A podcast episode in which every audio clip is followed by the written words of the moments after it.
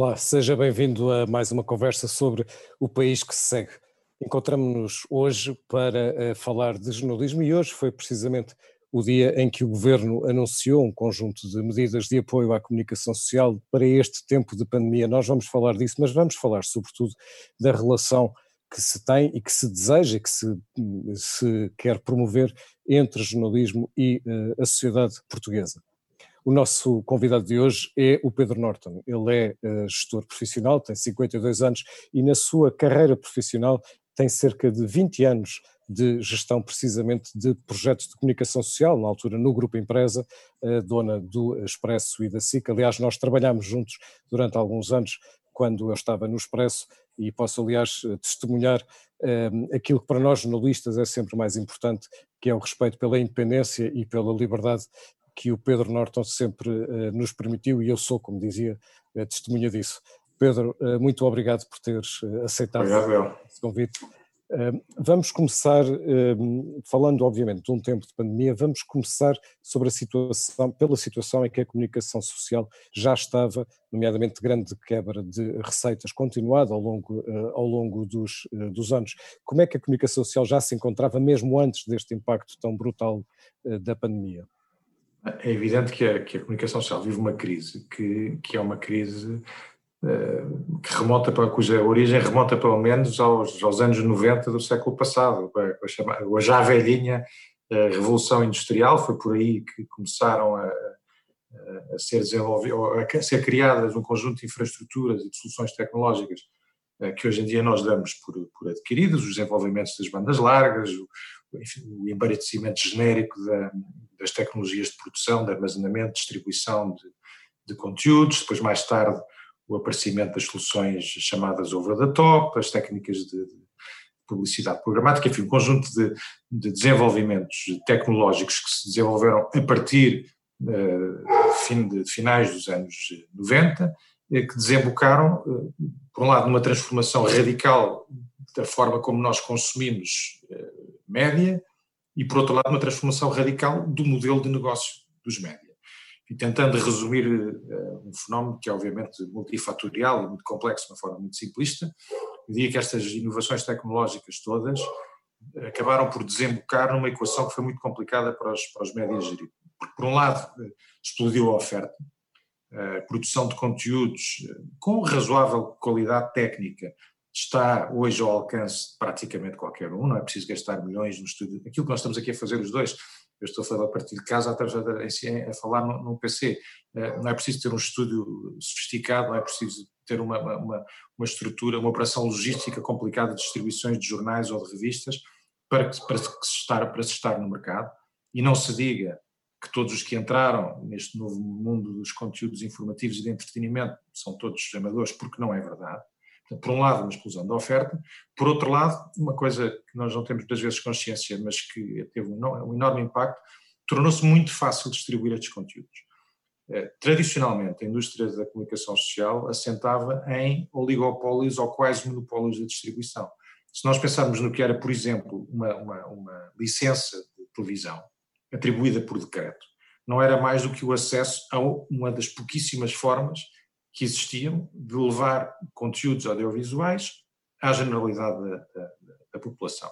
E, portanto, de repente, os meios de comunicação e os grupos de comunicação que estavam, eh, viram-se de repente, por um lado, eh, com uma, uma, uma explosão de concorrência, viram-se privados de um conjunto de, eh, de privilégios, chamamos assim, tradicionais que dominavam, com consumidores com muito mais poder, com a opção de escolha, um, e ameaçados por players novos, tipicamente a, dominar melhor a tecnologia.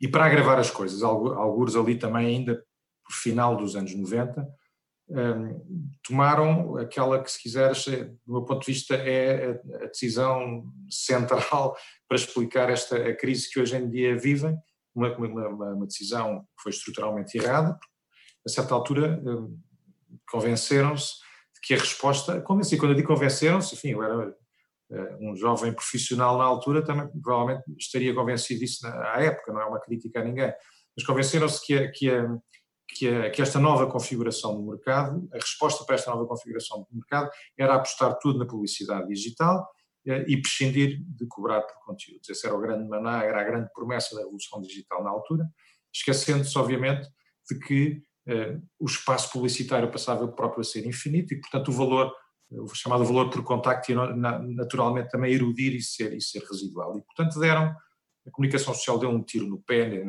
nessa época, deu cabo de um negócio de venda de conteúdos sem construir uma venda eficaz de publicidade digital e a verdade é que é difícil reverter estas, estas estratégias e ainda é mais difícil fazê-lo num, num, mercado pequeno, num mercado um, sem escala.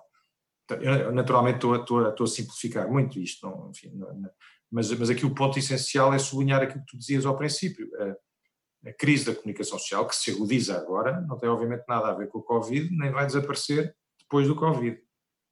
Mas o Covid tem um impacto muito específico, não é? Porque de repente há uma quebra muito grande uh, de receitas numa altura em que as redações estão cheias de trabalho, não é? Porque, enfim, os jornalistas não estão em layoff, os jornalistas é evidente, é evidente. trabalhar e muito. Não, não, quer dizer, tudo o que tudo fica dito não, não, não significa, obviamente, que esta pandemia não tenha um impacto enorme, porque o tem, e tem a dois níveis. O primeiro é esse, é, está relacionado com a publicidade. A publicidade é, por natureza, muito elástica, reage sempre por antecipação normalmente mais do que proporcionalmente aos abrandamentos da atividade económica e às, às recessões, por uma razão simples, porque é normalmente a maneira mais fácil, a maneira mais indolor de uma empresa cortar custos. Não quer dizer que seja mais inteligente, mas é mais fácil e mais indolor. Uh, e nós todos lembramos, e tu lembrar-te-ás do que aconteceu na crise de 2008 e 2009, e depois em 2011, em que muito rapidamente 50% do mercado publicitário desapareceu. Eu agora não tenho números tão atualizados sobre o que se está a passar no momento, mas acredito que as coisas não possam estar muito diferente, com a agravante que nesta crise agora ainda por cima temos uma, um choque do lado da procura e da oferta e portanto mesmo que houvesse vontade das pessoas eh, consumirem, é para muitas classes de serviços e de produtos não há quem os possa fornecer e portanto não faz sentido anunciar, eu não vou anunciar uh, viagens uh, porque não as posso, não, não as tenho para, para, para fornecer. Depois também há, eh, para agravar as coisas, o tema, o problema das, das vendas físicas. Estou aqui a pensar mais nos jornais e nas revistas, sabemos que há quiosques fechados, há pessoas com medo de ir à rua, eh, e há, no caso específico, por exemplo, de alguns segmentos, como o caso dos desportivos, eh, que é particularmente grave, porque nem sequer, nesse caso, há assunto relevante para, para, para relatar. E a, tudo isto acresce, eu diria que há algo que, que, que, as pessoas tendem a não, a não a não realizar é que os órgãos de comunicação social não podem realisticamente ou facilmente recorrer ao layoff. É, é, é difícil eh, mandar para casa os jornalistas e as redações numa altura em, como tu dizias, a informação é particularmente útil e é particularmente necessária. Ninguém compreenderia, por exemplo, que as televisões suspendessem os telejornais e passassem filmes e séries à hora de jantar ou que os jornais deixassem de ser publicados em, em, em papel. Portanto, há especificidades da comunicação social que tornam este esta crise conjuntural ainda mais grave. Eu não tenho dúvidas que, tal como aconteceu em 2011, esta crise, apesar de conjuntural, depois vai acelerar tendências que vêm atrás e vai ter consequências duradouras.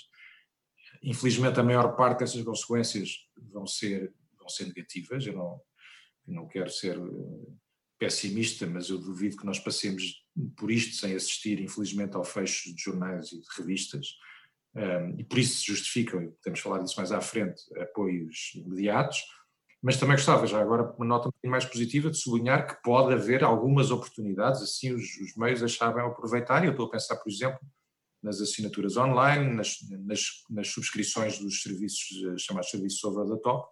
Este é de facto um momento em que se podia e devia fazer um esforço passivo para tentar angariar assinantes.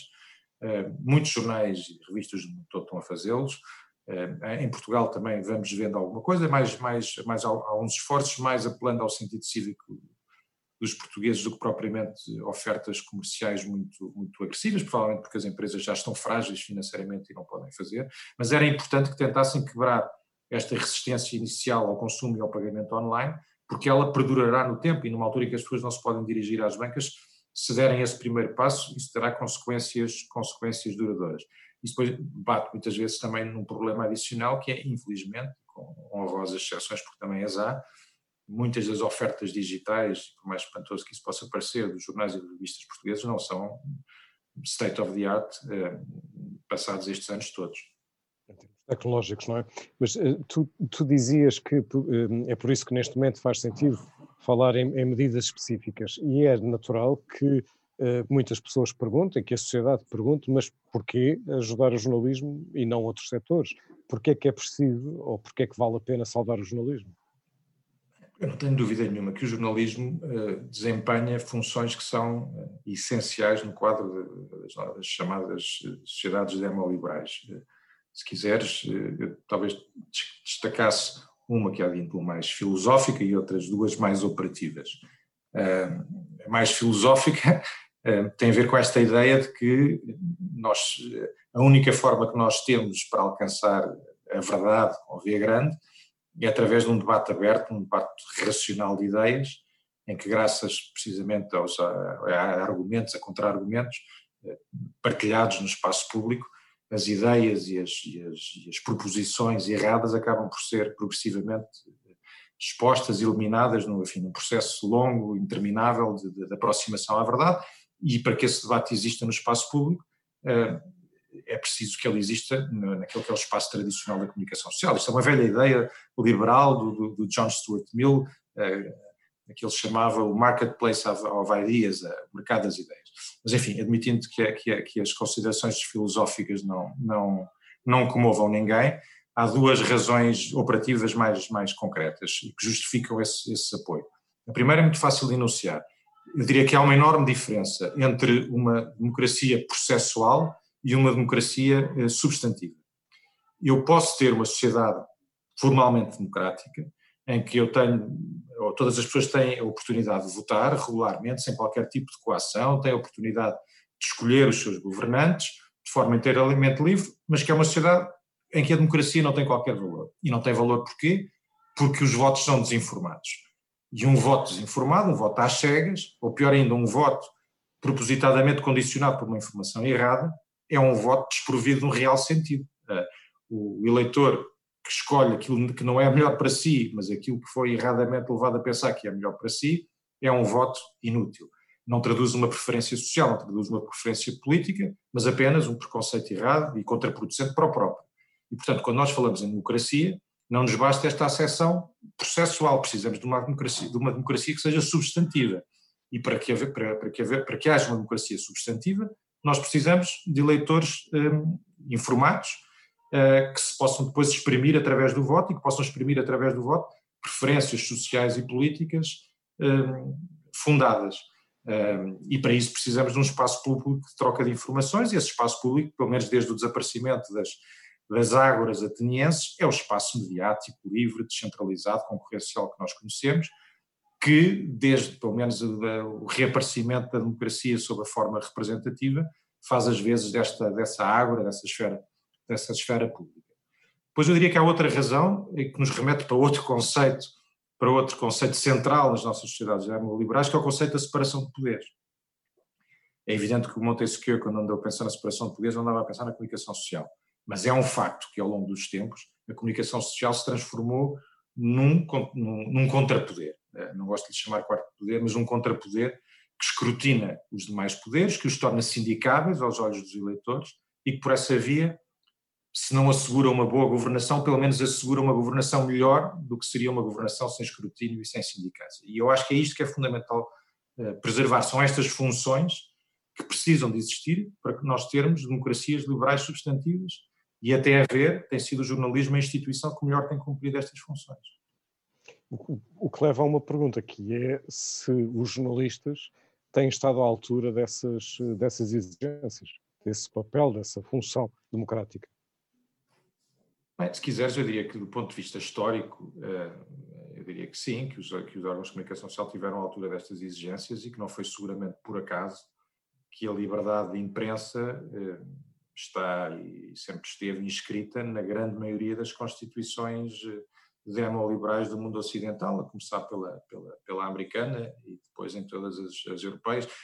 É conhecida a, a, frase do Jefferson que dizia preferir viver num país sem governo e com jornais do que num, num país eh, com governo mas sem jornais. Portanto, eu diria que, que, historicamente sim, a liberdade de imprensa e a existência de democracias liberais substantivas, funcionais, sempre são fenómenos absolutamente indissociáveis e temos, desde o Watergate ao Luanda Leaks, uma história repleta de bons exemplos. Agora, isto dito, também não me iludo sobre duas coisas. Sempre houve, continua a haver exceções à regra. Evidente que há jornais, há televisões, que por opção de negócios, por alinhamento político, fazem o jogo do, do, do populismo, da desinformação, isso sempre foi assim, mas não interessa tanto fazer aqui uma, uma, uma, avaliação individual, mas antes olhar para a floresta e para o ecossistema mediático. O problema que nós hoje em dia vivemos é que o, o ecossistema como um todo tem problemas, né, passa a redundância, uh, que é um problema de modelo de negócio, mas que se traduz numa fragilização muito grande dos órgãos de comunicação social. E, e, e a verdade é que as redações estão fragilizadas, isso nota-se, eh, por estes dias quem assista, acho que os, as, as, televisões estão a fazer um, um trabalho excelente, mas percebe-se que as, que as redações estão fragilizadas, as peças repetem-se, percebe-se que a qualidade do jornalismo que se vai fazendo uh, uh, vai, vai se, se, se, se reduz, que a qualidade cai, que há menos capacidade de fazer investigação, que o poder de escrutínio diminui, que vão crescendo aqui e ali relações perversas de dependência económica, e portanto eu diria, voltando à tua pergunta, historicamente sim, mas precisamente o dilema que temos hoje em dia é com a fragilização do, do, do, do setor por causa de uma crise de modelo de negócio, essas funções vão sendo, vão sendo desempenhadas com menor eficácia. Ora, nós, nós neste momento, neste, neste tempo de pandemia, há vários estudos e indicadores que até mostram uma maior confiança da sociedade no, no, jornalismo, porque aí encontram informação mais credível eh, e neste momento, obviamente, a informação é especialmente, uh, especialmente necessária. Imediatamente antes, o que, a discussão que nós tínhamos, antes da pandemia, era um pouco outra, era de que forma sobretudo fenómenos populistas e de desinformação, eh, sobretudo através de redes sociais, estavam ehm, a virarem-se contra, ou a virar muitas pessoas contra, eh, contra os jornais. Ehm, sobretudo nos, nos, nos fenómenos de populismo, isso, isso tem sido muito evidente, não apenas em Portugal, aliás, nem sequer sobretudo em, em em Portugal. Eh, como é que os jornais conseguem, perante essas, enfim, essa fragilidade do modelo de negócio e com, essas, eh, com essa atividade intensa de contra-informação ou de desinformação, fazer prevalecer o seu valor, não apenas num momento como este de pandemia, mas, mas depois dele? Deixa-me talvez responder a isso dizendo o seguinte, uh, talvez forçando um bocadinho a nota, mas eu diria que a ordem dos fatores não é necessariamente aquela uh, tu, em, em, que tu estás a pôr a coisa e pode ser a inversa, ou seja, não é necessariamente porque nós assistimos hoje em dia a uma erosão das democracias representativas de matriz liberal que precisamos de jornalismo. É porque assistimos a um declínio do jornalismo que temos problemas mais profundos com as democracias representativas de cariz liberal. É, repito, estou a forçar um bocado a nota. É evidente que o problema das democracias liberais, o surgimento dos, dos, dos populismos, dos autoritarismos, não se pode explicar apenas pela fragilidade do, do jornalismo. O populismo tem causas eh, profundas que não têm nada a ver com o jornalismo, que são diferentes de país para país, que têm a ver com a, com a desconfiança do outro, com o medo do outro, com a insegurança, com a desigualdade, com a corrupção. Eu diria que em Portugal é, talvez aquilo, a corrupção talvez seja o fenómeno que pese mais para explicar a atração dos fenómenos populistas. Mas a verdade é que estas causas profundas podem ser exploradas politicamente, muitas vezes através do ressentimento e, para que essa exploração seja eficaz, convém muitas vezes amplificar esses medos, esses ressentimentos, e, eles são de facto muitas vezes amplificados deliberadamente, por exemplo, nas redes sociais, com fins políticos, os factos são, são deturpados sem serem verificados, os argumentos são expostos em contraditório, às vezes em bolhas de informação que se, que se retroalimentam sem, sem cessar, e é aqui que entra o jornalismo ou a ausência do jornalismo, porque o ecossistema mediático, chamemos-lhe assim, foi evoluindo ao longo do tempo, através de regras escritas e através de regras não escritas, no sentido precisamente de se transformar numa espécie de máquina contra a desinformação. E não é fácil manipular este sistema no seu todo. Há, repito, há boas e há más práticas, mas ele está construído com uma série de filtros, com uma série de salvaguardadas que foram erigidas a pensar nisso. Por isso é que há editores, por isso é que há revisores, por isso é que há regras ontológicas, por isso é que há reguladores, por isso é que se promove uma concorrência entre órgãos de comunicação social com sensibilidades diferentes, com divisões diferentes, para que eles se controlem e se contradigam uns aos outros na tal busca de, uma verdade nunca alcançada, e por isso é que os órgãos de comunicação social são deliberadamente atacados nestas, nestas democracias liberais, porque, não porque se não funcionarem, de facto não há alternativas a essas narrativas de sentido único, nem há real escrutínio desses, desses poderes. Portanto, talvez invertesse um bocadinho aqui a ordem dos fatores. Vamos falar então de medidas, daquilo que é necessário. Vamos começar pelas medidas de curto prazo. Aliás, hoje, como dizíamos no princípio, o Governo até uh, já anunciou algumas medidas uh, que dizem respeito à pandemia, uh, às consequências da pandemia, nomeadamente investimento publicitário feito pelo Estado no valor de 15 milhões de euros. Que medidas a curto prazo, e vamos começar por essas, é que, são, é que fazem sentido e quais é que não fazem sentido? Eu acho que vale mesmo a pena separar o curto prazo da, da, da, das medidas mais estruturais, mas ainda, ainda a tua pergunta. Hum, enfim, a economia está parada, todos os setores estão a ser apoiados, não faria nenhum sentido deixar a comunicação social de fora, é um setor económico como outros qualquer, eh, com uma agravante, que era aquilo que falávamos há bocado, a comunicação social está a desempenhar em condições muito difíceis, um trabalho que é absolutamente imprescindível neste momento para a sociedade, muitas vezes sem a possibilidade de recorrer a alguns dos mecanismos a que as outras empresas podem recorrer, nomeadamente ao, ao, ao layoff, um, e por isso faz sentido não só a comunicação social seja apoiada, como seja apoiada um, de forma específica. Um, eu prefiro sempre, tenho uma desconfiança sempre uh, em relação a apoios públicos à, aos mídias, já falaremos disso. Mas, enfim, neste contexto de, de, de, neste contexto de, de exceção, admito obviamente, e acho que fazem sentido uh, medidas de exceção, eu prefiro sempre tudo o que sejam apoios genéricos, isenções fiscais, por exemplo, um, ou até apoios que sejam dirigidos aos consumidores. Por exemplo, uh, uma ideia, do ponto de vista mais virtuosa, uh, seria a de apoiar os consumidores para que adquirissem assinaturas de jornais durante este período, porque isto teria uma dupla vantagem. Por um lado, remete para os consumidores a decisão sobre a forma como esses apoios se distribuem, que é uma, é uma, que é uma discussão que se vai instalar rapidamente com, a, com, a, com, a, com, o tipo de apoios que o governo está, está eh, a anunciar e que, repito, é melhor que existam do que não existam. E, por outro lado, é um apoio eh, eh, que era um apoio que ia deixar lastro. Os consumidores, se ganhassem esse hábito novo, ele provavelmente perduraria. Portanto, eu diria que iria tendencialmente mais por apoios genéricos, e por apoios mais dirigidos, sempre possível, aos consumidores. Dito isto, sendo pragmático, em tempo de guerra não se limpam armas e, quer dizer, e, e, e, os anúncios de mais publicidade são naturalmente bem-vindos neste, neste, neste, neste, neste, contexto. E no pós-guerra, ou seja, que medidas mais estruturais? No, no pós-guerra, de facto, tenho, tenho, tenho, tenho mais reservas, ou seja, eu, eu deixa, diria assim, eu, eu não, eu, eu acho que se devem definir balizas para os apoios à comunicação social. Um, e, e, e, talvez as definisse em torno de três ideias que são, que são essenciais. A primeira é a seguinte: um, mais do que salvar o jornalismo, é importante uh, salvar as grandes funções do jornalismo. E esta não é uma diferença semântica. Uh, uh, já tinha, dizíamos há bocado, a sociedade, uma sociedade que preza uma democracia substantiva, não pode prescindir de ter mecanismos, de ter instituições que possam servir como, como os tais escrutinadores independentes, profissionais, sobretudo livres, dos mais diversos poderes, e aqui estou a pensar nos políticos, estou a pensar nos económicos. E o que é facto é que o jornalismo, tal como conhecemos, é a instituição que melhor e mais eficazmente tem cumprido essas funções. E provavelmente, e se calhar desejavelmente, assim vai continuar a ser. Mas eu acho que convém alargar os termos deste debate e não excluir outras soluções ou outros atores, tecnológicos ou outros, que possam ajudar a preservar o essencial. E o essencial são, de facto, preservar as funções e não tanto o instrumento que, em cada momento histórico, é capaz de desempenhar essas funções. Esta é uma primeira ideia. A segunda ideia é, tem a ver com uma coisa óbvia, que é não há financiamento sem uma criação de relação de relações de dependência que são perversos.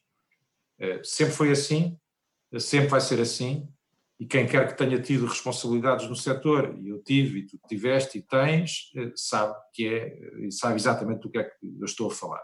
Isso é verdade em relação à política, é, é, é, é verdade em relação aos, aos, aos interesses económicos.